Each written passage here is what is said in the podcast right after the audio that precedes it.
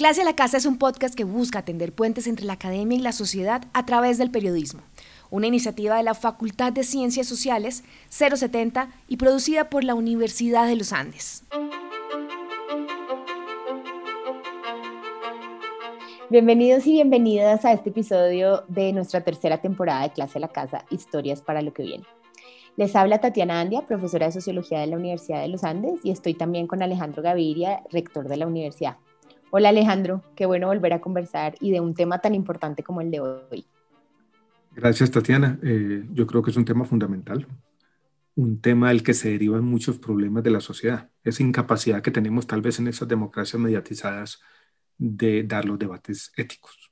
Totalmente de acuerdo. Y lo que nos convoca hoy es justamente ese tema, el tema de la ética en la pandemia. Y tenemos dos invitadas eh, muy especiales para eso. Eh, yo voy a presentar a Juni Montoya y luego Alejandro nos presentará a nuestra otra invitada. Juni Montoya es profesora titular de la Universidad de los Andes y también es la directora actual del Centro de Ética Aplicada. Es abogada y especialista en Derecho Comercial de esta misma universidad y tiene un doctorado en Educación de la Universidad de Illinois. Yo creo que Juni eh, ha trabajado muchos cargos en la universidad, pero creo que es de las personas que más ha puesto el debate y empujado la inclusión del tema de la ética tanto en la docencia como la investigación en la universidad. También nos acompaña Manuela Fernández. Manuela es profesora asociada del Departamento de Filosofía y el Centro de Ética Aplicada de nuestra universidad, la Universidad de los Andes. Es filósofa de la Universidad Nacional y tiene un doctorado en Historia y Filosofía, y Filosofía de la Ciencia en particular, en la Universidad de eh, Notre Dame, en Indiana, en Estados Unidos. Su investigación se ha centrado sobre todo en el análisis filosófico de la investigación científica en los marcos comerciales y privados, y en particular en identificar y evaluar las implicaciones éticas y epistémicas del tránsito hacia la ciencia con intereses privados.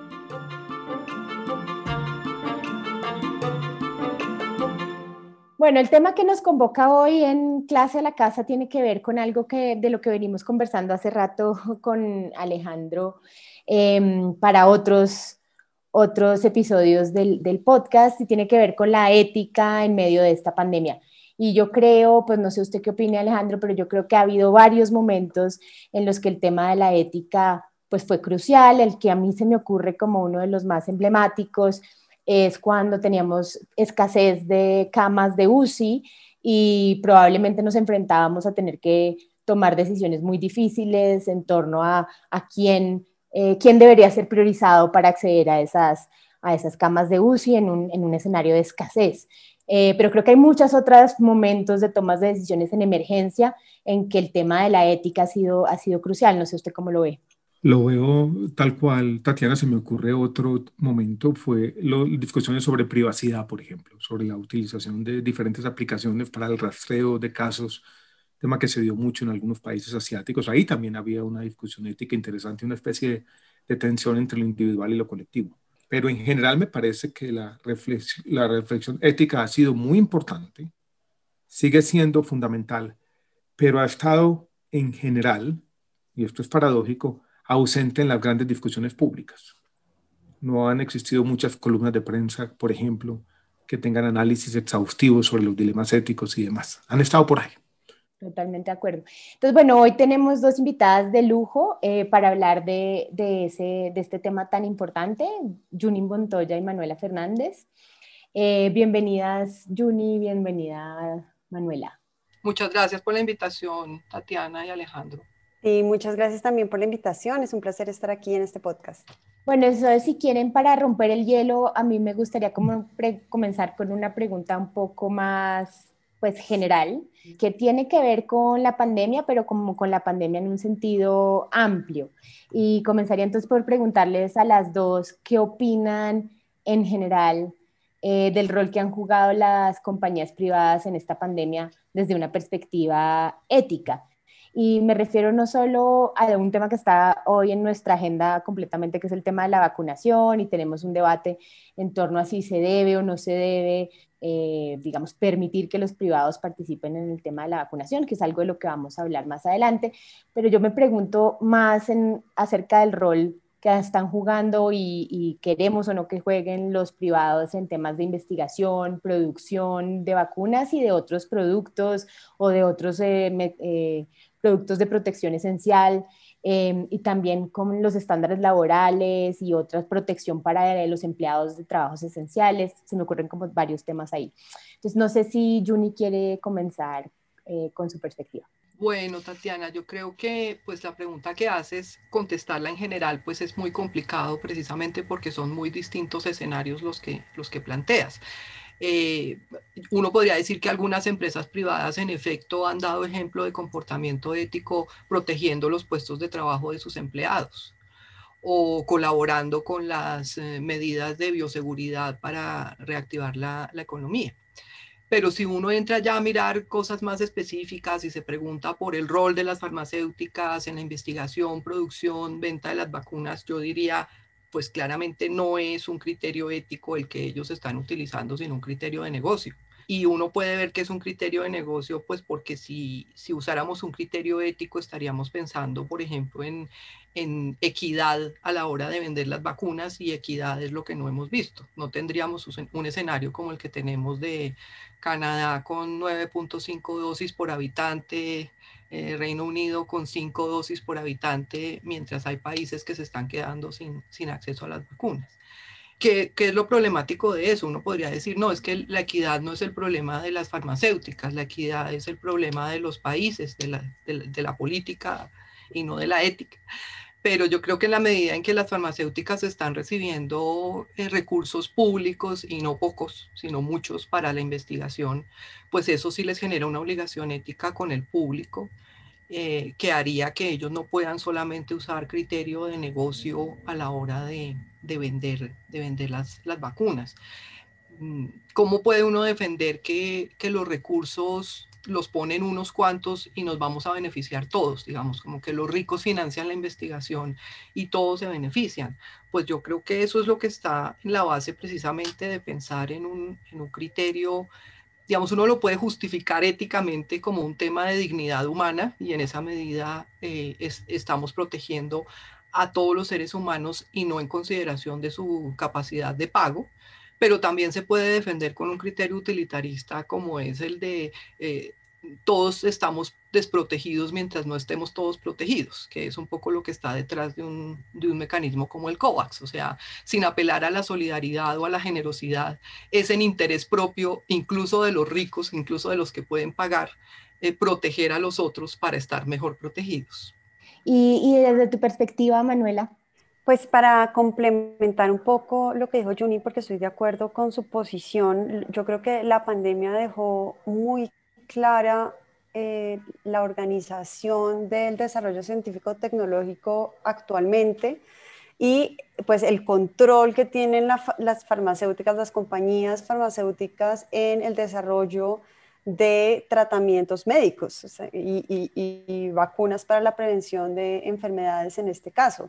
Entonces, todas las iniciativas que eh, están liderando el, tema de las vacunas a nivel mundial son eh, lideradas por compañías farmacéuticas. Hay iniciativas eh, nacionales más pequeñitas, hay iniciativas em, de mm, bueno, países como, como Rusia y como China, pero yo creo que podemos decir que en general las vacunas más exitosas han estado en eh, las compañías privadas que pues claramente responden a eh, una ciencia privatizada con fines comerciales, como estaba diciendo Juni, en donde lo que, lo que se prioriza eh, son los intereses económicos y la, la venta de estas vacunas eh, sacarle el mayor provecho económico a la venta de estas vacunas. Y solo en segunda instancia eh, se prioriza eh, los fines, lo que yo llamaría los fines epistémicos, es decir, el hecho de que las vacunas, las vacunas en efecto funcionen bien o sean las mejores que podemos adquirir dada, dada, la complejidad de la situación, y los fines éticos, ¿no? o sea, el, el impacto social, las vidas de las personas que vamos a salvar. Eh, claramente esto está allí, o sea, para que las vacunas vendan tiene que funcionar, ahí, ahí tiene que haber como una, una, alianza entre, entre los fines comerciales y los fines epistémicos, eh, o si no, esto no funcionaría. Pero los, digamos que los, los intereses éticos, eh, sociales han quedado claramente rezagados en, en, esta, en esta pandemia. Además de los ejemplos que dio Juni, que me parecen muy relevantes, hemos visto cosas que yo consideraría un poco más escandalosas, que es, por ejemplo, las farmacéuticas tratando de zafarse de las responsabilidades de efectos secundarios en la negociación a los países y a los países más vulnerables como, los países de, eh, como somos los países de América Latina, ¿no? Eh, entonces, eh, como desde el punto de vista legal, manipulando el hecho de que tienen el poder en este momento de la cura o de, en este caso, de la prevención, la vacuna para la prevención, y manipulando eso en las negociaciones, sabiendo que esto tiene un impacto en vidas humanas.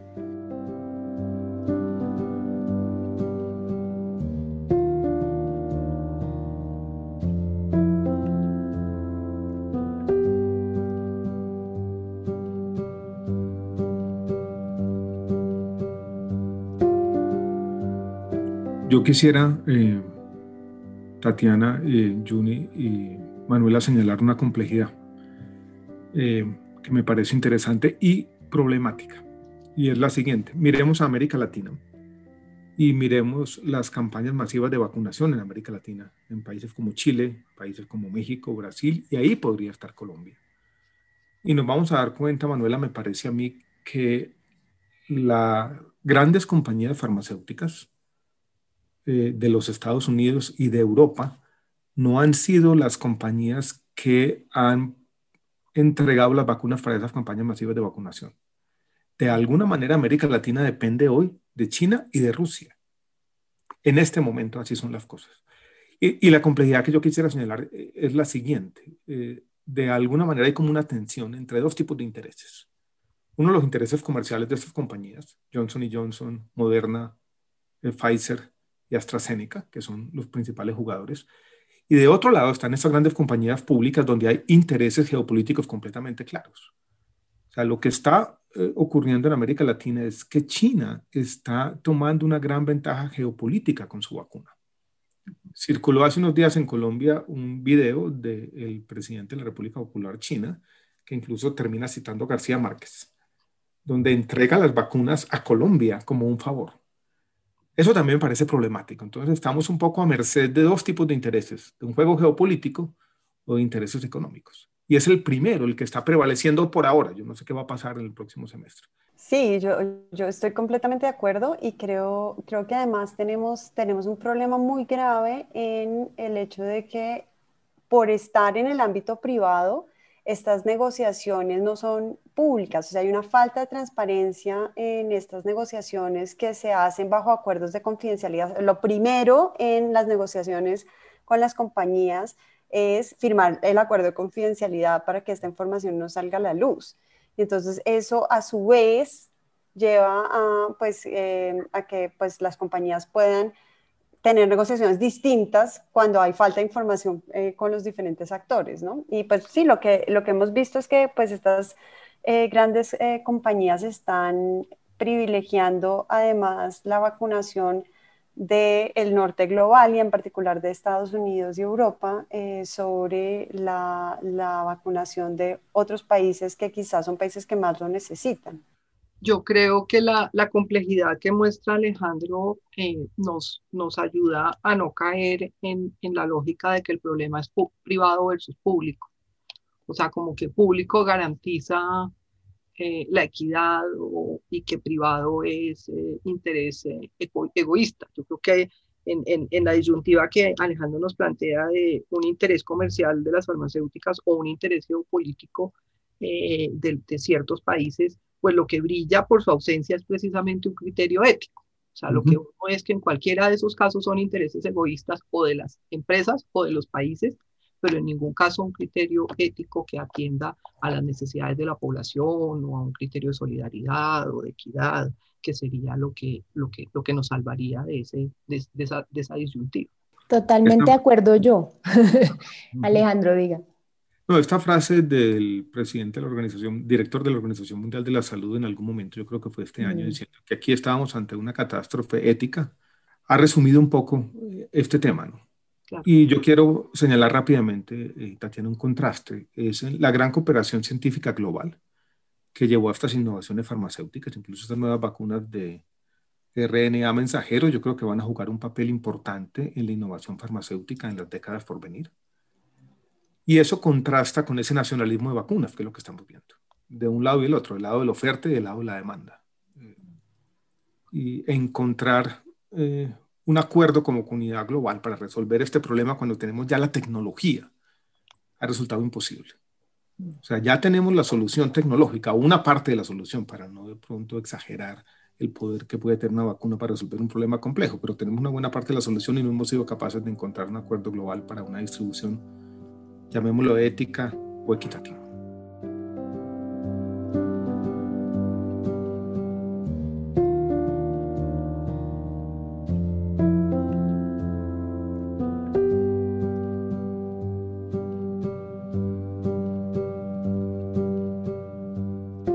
Pues en ese contexto a mí me gustaría ir aterrizando en el contexto nacional porque creo que hay algo de como el deber o la relación, la forma en la que tiene que cambiar la relación entre las empresas, lo que yo llamo la sociedad civil, pero pensémoslo como la sociedad más en general y, eh, los gobiernos o el Estado, que uno esperaría que en una pandemia eh, fuera, digamos, distinta, por ejemplo, eh, y refiriéndome a lo que ustedes mismas han mencionado, que necesariamente el único eh, móvil, por ejemplo, para las empresas no sea la utilidad, ¿cierto? Y que haya, por ejemplo, colaboración público-privada o incluso colaboración entre privados, etcétera, y que haya consideraciones éticas frente a la sociedad.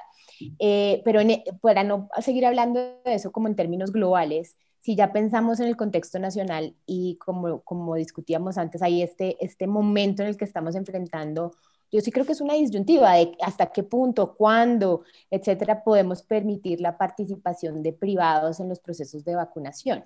Em, y no sé a ustedes ahí cómo, cómo ven eh, cuáles son los dilemas o las precauciones éticas que uno que tendría que tener frente a ese, esa disyuntiva. Participación, Tatiana, en, compra, quizás en la venta también, que empresas privadas puedan comprar, algunas de ellas vender en farmacias y demás o distribuir a una población que no es la población priorizada, por ejemplo, una compañía privada que decide priorizar a sus empleados. Yo entiendo que lo que hay sobre la mesa en este momento en el país son precisamente dos mesas de trabajo, ¿no? Una que lo que busca es que el sector privado pueda eh, participar en la aplicación de las vacunas, que lo que permitiría es agilizar el Plan Nacional de Vacunación. Eso pues yo en principio no lo veo problemático, porque lo que significa es que vamos a, eh, digamos, ahí el problema ético sería asegurar que efectivamente eh, sigan los criterios establecidos, sigan el orden establecido, pues que es un orden establecido con criterio epidemiológico y no de otro tipo. Ay, para mí esa sería como la, la, preocupación ética en ese escenario. La segunda mesa es la que me preocupa, porque esa sí es la que permitiría a los, a los, a los privados eh, adquirir, comprar, importar y aplicar eh, directamente sus, sus, sus dosis. Y pues obviamente parte del interés que tendrían es darle prioridad a, sus, a las empresas, a sus empleados. Yo ahí he pensado mucho en el, en el texto de Sandel lo que el dinero no puede comprar, los límites morales del mercado. Me ha parecido iluminadora una diferencia que él hace entre economía de mercado y sociedad de mercado. Él dice, una economía de mercado es una herramienta valiosa y eficaz para organizar la actividad productiva, pero una sociedad de mercado es una manera de vivir en la que los valores mercantiles penetran cada aspecto de la actividad humana. Es decir, todo se puede vender y todo se puede comprar y todo entra dentro de la lógica del mercado. ¿Qué es lo que nos debe preocupar de una sociedad de mercado por oposición a una economía de mercado? Entonces, lo, que, lo que él plantea es que ponerle precio a ciertas cosas las corrompe. Entonces, en el caso, digamos, de la, de la vacuna, que entre a ser un, un bien dentro del mercado, dentro de un negocio, y no un componente del derecho a la salud, pues ya en sí mismo es una degradación eh, en, los términos, en los términos de saldo, él, lo llama incluso corrupción.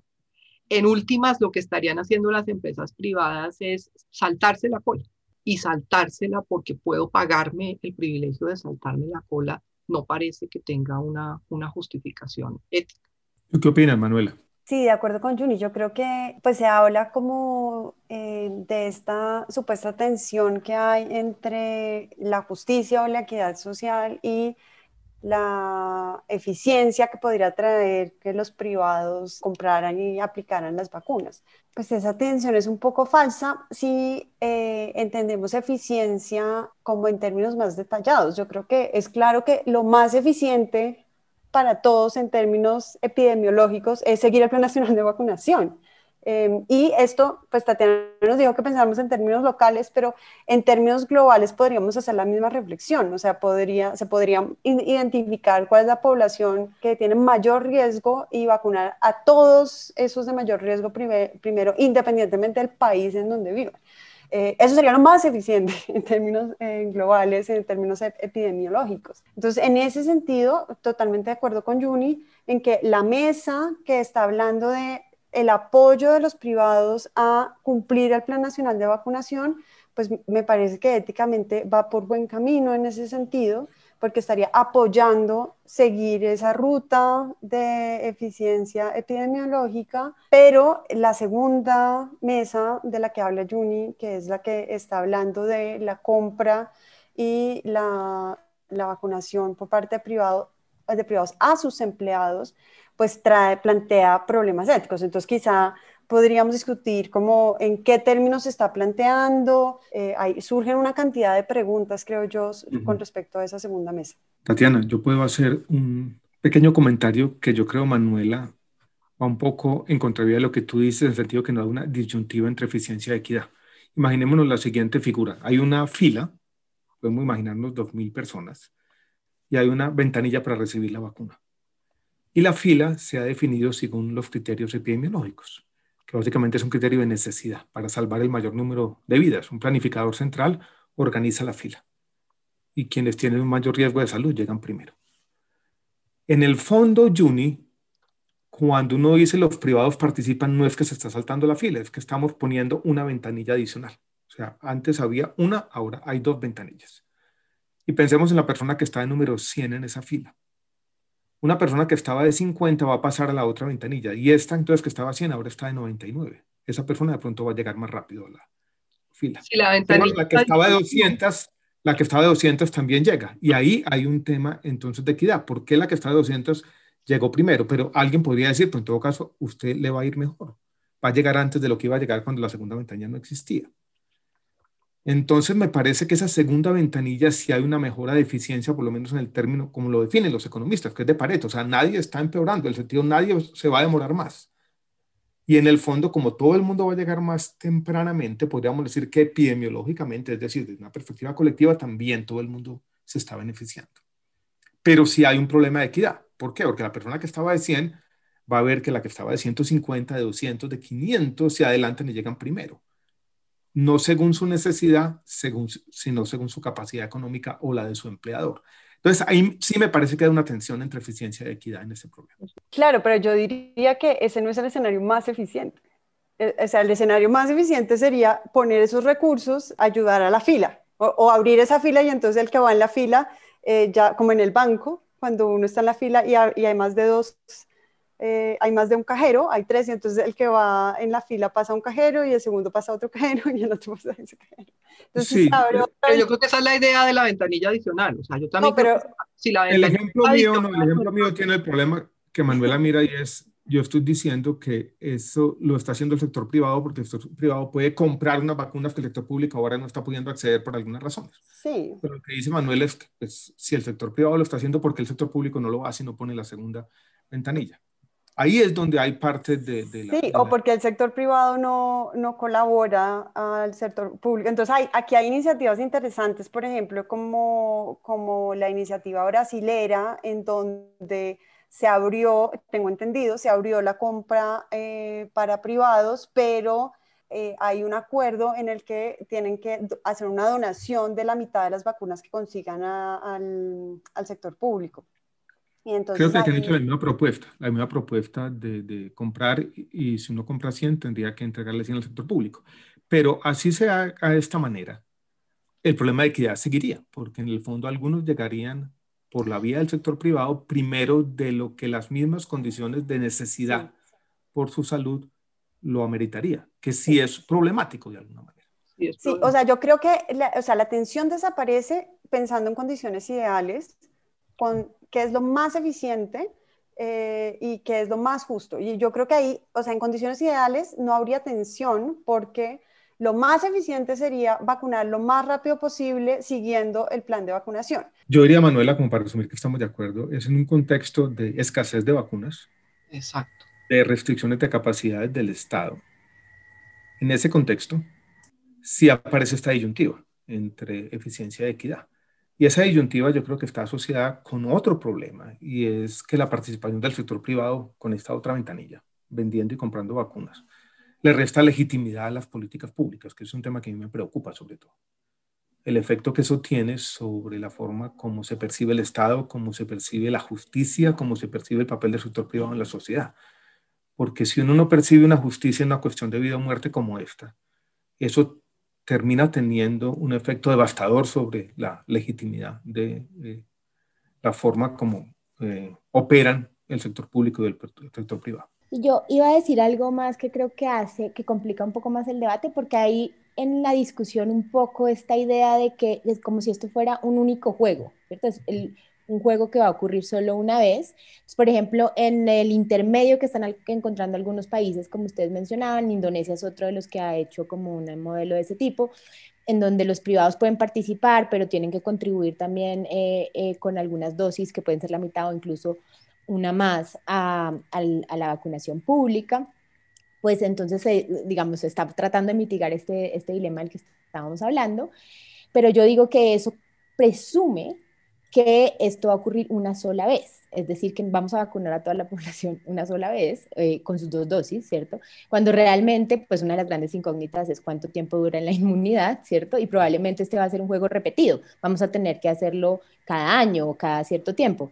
Entonces, la, la, eh, la pregunta de el cuándo, de repente sí se vuelve importante porque una vez uno permite la participación de privados, pues ya abre una puerta que va a ser relevante no solo una vez, va a ser relevante de ahí en adelante. Entonces, eh, creo que esa es otra cosa que complejiza un poco este momento, además de la escasez, como, como ustedes eh, mencionan. Completamente, porque para la próxima vez ya estaría el sector privado. Total. Y algunos ya no van a querer hacer la cola, ya van a decir, yo por mi lado compro mi vacuna y así es la aplicación. Exactamente. Yo quiero volver a un punto de Juni y es que de alguna manera en esta discusión estamos pensando en Colombia de manera aislada. Pero si el sector privado participa y una compañía colombiana compra vacunas en el mercado global para vacunar a sus empleados, y no hay vacunas en África, no hay vacunas en muchos países, a alguien se las está quitando. Entonces ahí, Juni, entra tu reflexión sobre la sociedad de mercado y la economía de mercado. Ahí está operando, dijéramos, una economía de mercado que está teniendo unos efectos sociales que al menos de una perspectiva global, en mi opinión, sí son éticamente problemáticos. De acuerdo, y, yo, yo estaba pensando eso con, con, el análisis que usted hacía antes en el sentido de que qué tan adicional es esa otra ventanilla. Es decir, porque en el, si uno contabiliza el total de las vacunas disponibles, pues en realidad no hay vacunas adicionales para esa ventanilla, sino que efectivamente se las estamos quitando a alguien y probablemente los privados que las pueden comprar se las están quitando a, a, a otros países más pobres o a nuestro propio país. Eh, entonces, en la Yo estaba pensando que eran adicionales, Juni, para el caso de Colombia, donde uno podría aisladamente de pronto hacer ese supuesto, pero... Si lo miran en el contexto... Globalmente no es un supuesto válido.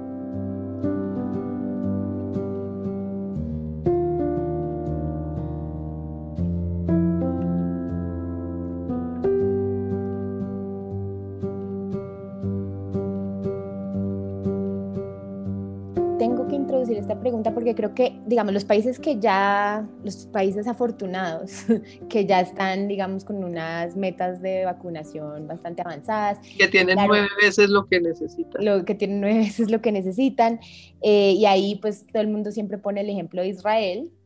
Eh, ya pasaron como a, otra, a otro dilema ético. Y también quería preguntarles sobre eso, y es, digamos, una vez las personas ya comienzan a vacunarse y ahí entonces ya entramos en el ámbito de la confianza en las vacunas versus la no confianza en las vacunas y la libertad que debería o no tener un individuo de decidir vacunarse o no, entendiendo además que estas vacunas eh, pues todavía son inciertas en términos de, la, evitar la transmisión, son muy ciertas en evitar eh, o, digamos, prevenir el riesgo de muerte. Pero teniendo en cuenta que no previenen necesariamente la transmisión, pues eh, puede existir la posibilidad de una libertad individual de decir no aplicármela, ¿cierto?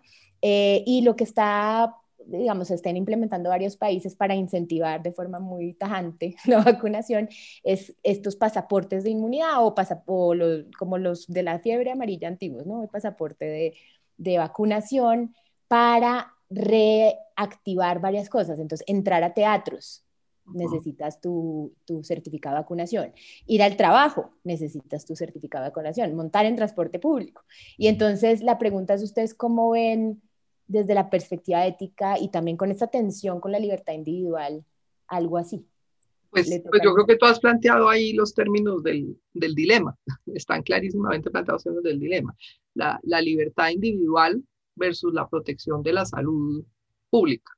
Y yo creo que pues un libertario diría que es una restricción inadmisible a la libertad, que me digan que no puedo entrar a un cine, que no puedo ir a un concierto, eh, sino, porque además el carnet termina siendo la obligación de vacunarse, termina siendo equivalente a la obligación de vacunarse.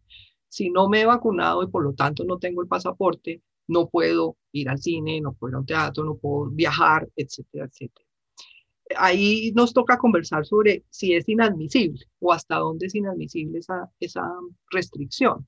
Yo pienso que si fuera un tema de no me vacuno y corro el riesgo, si fuera mi riesgo, sería inadmisible la limitación.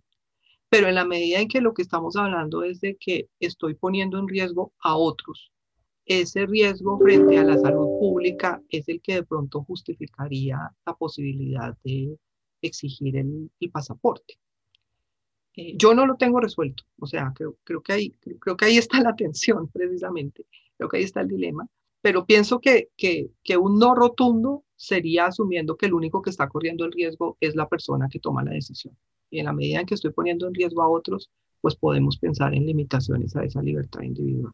Manuela, ¿cómo lo ve? Estoy viendo que Manuela no está de acuerdo. Y no, yo sí estoy, estoy, de acuerdo, pero me parece que es que tiene... Hemos estado demasiado de acuerdo, Manuela. Sí, no, ya, ya voy a empezar a controvertir. O sea, yo en términos como de, de estas posiciones antivacunas, eh, yo creo que soy un poco más paternalista eh, eh, cuando se trata de crisis. vacunarías a todo el mundo. De crisis globales de salud pública, a mí me parece que el, el, argumento de la libertad individual tiene muchos problemas porque estamos hablando de un virus de alto contagio en donde mi decisión individual tiene un impacto social, eh, puede tener un impacto social muy grande.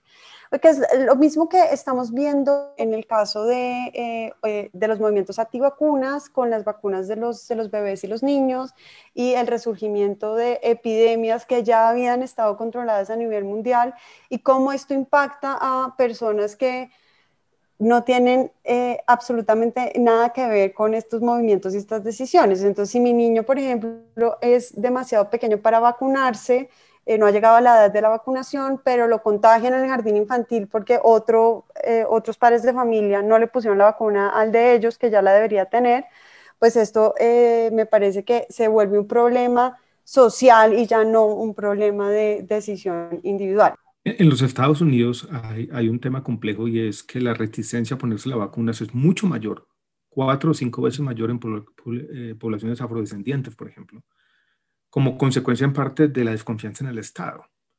Y entonces si uno de la desconfianza en la ciencia por, una historia de explotación a la una historia Si uno fuera a implementar algo, poner en práctica algo como esto allí, excluiría a esta población de muchos espacios colectivos. Por allá en junio, julio del año pasado, cuando se presentó esta disyuntiva entre libertades individuales y salud pública, yo escribí un pequeño ensayito. Eh, y Juni, para tratar de responder a la pregunta que tú decías que no tenemos respuesta, propuse como estos tres criterios. Uno era que la carga de la prueba en todo caso está en quien restringe las libertades individuales. O sea, si uno lo va a hacer, tiene que explicarlo y explicarlo de manera exhaustiva. El segundo, que cualquier restricción debe ser razonada, proporcional y transitoria. Yo creo que debería ser transitoria. Y el tercero, que debe existir un control constitucional muy intenso. O sea, aquí los tribunales constitucionales deben jugar un papel muy importante. Eh, a propósito, en Colombia la Corte Constitucional ha sido un poco pasiva en estos temas de eh, las disyuntivas sobre libertades individuales y cierta forma de autoritarismo. A mí me preocupa, ya en el contexto colombiano, la facilidad con la cual presidente y mandatarios locales, ambos están decretando toques de queda casi que caprichosamente, sin ningún, no le, no le exigimos la carga de la prueba. ¿Por qué? Porque creemos que sirve para proteger la salud pública de la población, muchas veces en contra de cualquier evidencia científica. Porque oímos que la cepa inglesa estaba por aquí.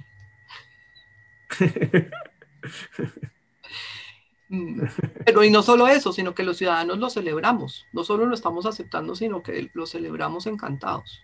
o sea, el, miedo produce una demanda por eh, paternalismo que es compleja.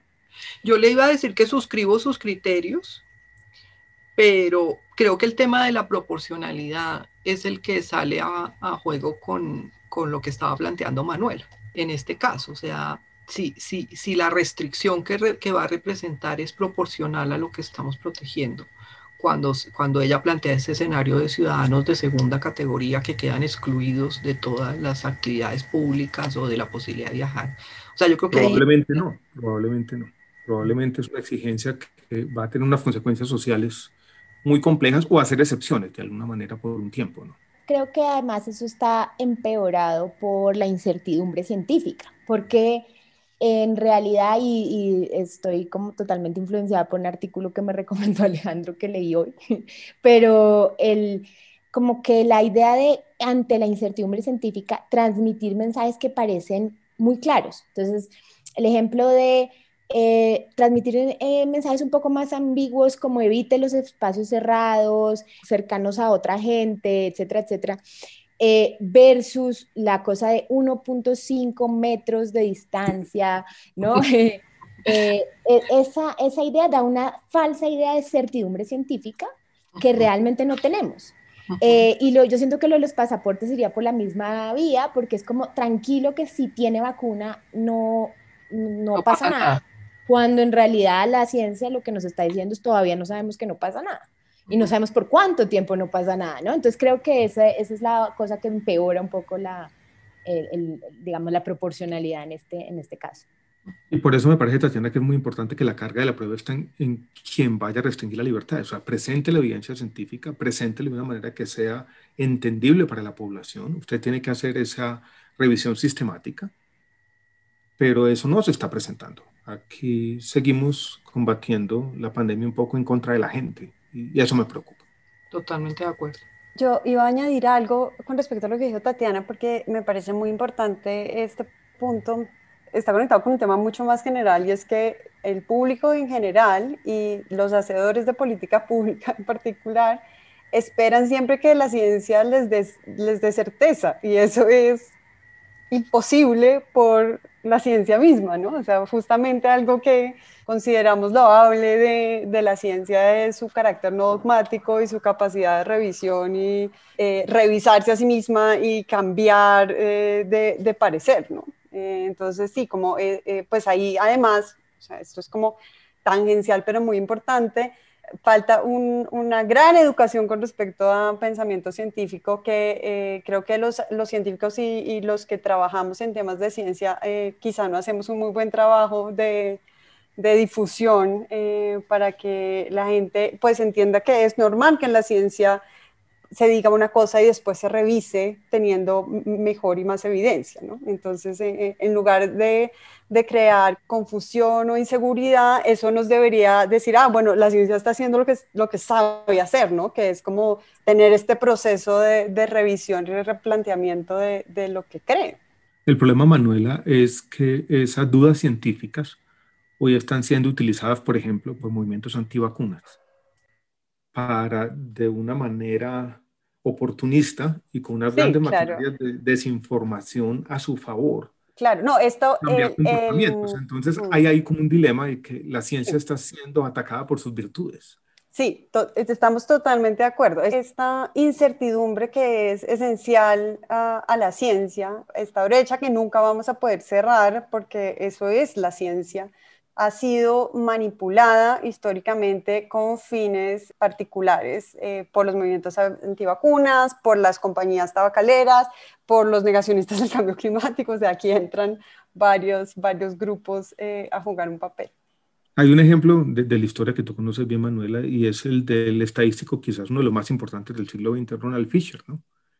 que incluso el que inventó el término de significancia estadística, que contratado por las compañías tabacaleras, hasta los últimos años de su vida negó que el tabaco o el cigarrillo tuviera algo que ver con el cáncer de pulmón.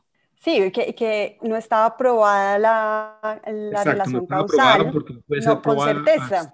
exacto, con certeza absoluta, estaba aprobada hasta el 99%. claro, pero eso se podría decir de cualquier cosa en la ciencia, ¿no? O sea, nada puede estar probado con certeza absoluta. Entonces, sí, claro, ahí hay una manipulación de esa, de esa incertidumbre científica que pues es muy difícil de manejar en este contexto.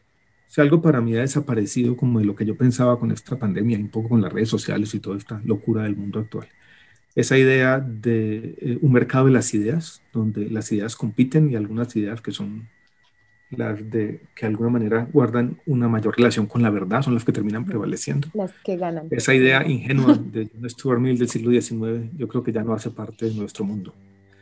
No, porque, porque las que prevalecen no, no prevalecen por un criterio de verdad. Sí, prevalecen por otras razones. Correcto.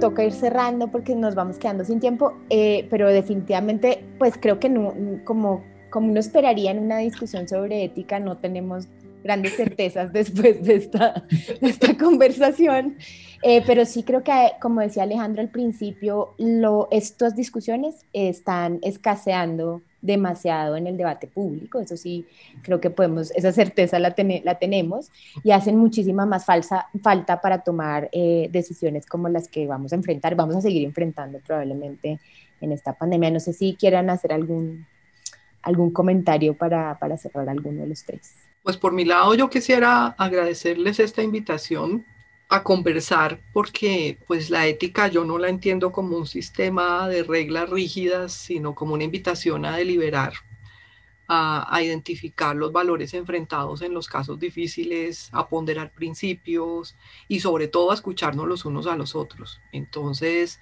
esta posibilidad de aprender los unos de los otros, de tener conversaciones difíciles, para usar las palabras de, de Alejandro, de manera civilizada, pues es una forma de construcción de, democracia como forma de vida. Eh, yo celebro mucho que, tengamos esta, esta conversación y que podamos tenerla con un público más amplio. Eh, sí, muchas gracias también por el espacio. Yo creo eh, también que parte de tener estas conversaciones sobre ética en temas difíciles como este de la, entrada de los privados a, a, la negociación y a la vacunación, pues viene de la mano de identificar y visibilizar en dónde están esos problemas éticos, ¿no? Eh, uno de los primeros pasos es como eh, sacar a la luz decisiones morales que se están tomando o, decisiones que tienen, entre otras cosas, carácter moral, que muchas veces pasan desapercibidas o no se hablan o simplemente se ocultan porque no hay transparencia en los procesos. Y me parece que sí, poder hablar y deliberar un poco, discutir sobre estos problemas es vital para empezar a entender en dónde están ubicados esos problemas éticos en la crisis que tenemos hoy en día. Pues muchas gracias por acompañarnos, Juni y Manuela. De verdad, un placer. Ojalá se repita en clase a la casa. Muchas gracias. Muchas gracias. Un abrazo. No, gracias a ustedes por el espacio. un abrazo fuerte. Placer, un abracito. Hasta luego. Chao. Chao, Recuerden que Clase a la Casa es un podcast que busca llevar la academia a sus casas. Para no perderse ningún episodio, nos pueden encontrar en las principales plataformas de podcast como Spotify, Apple y Google Podcast o donde sea que escuchen eh, sus shows preferidos. Nos vemos en un próximo episodio.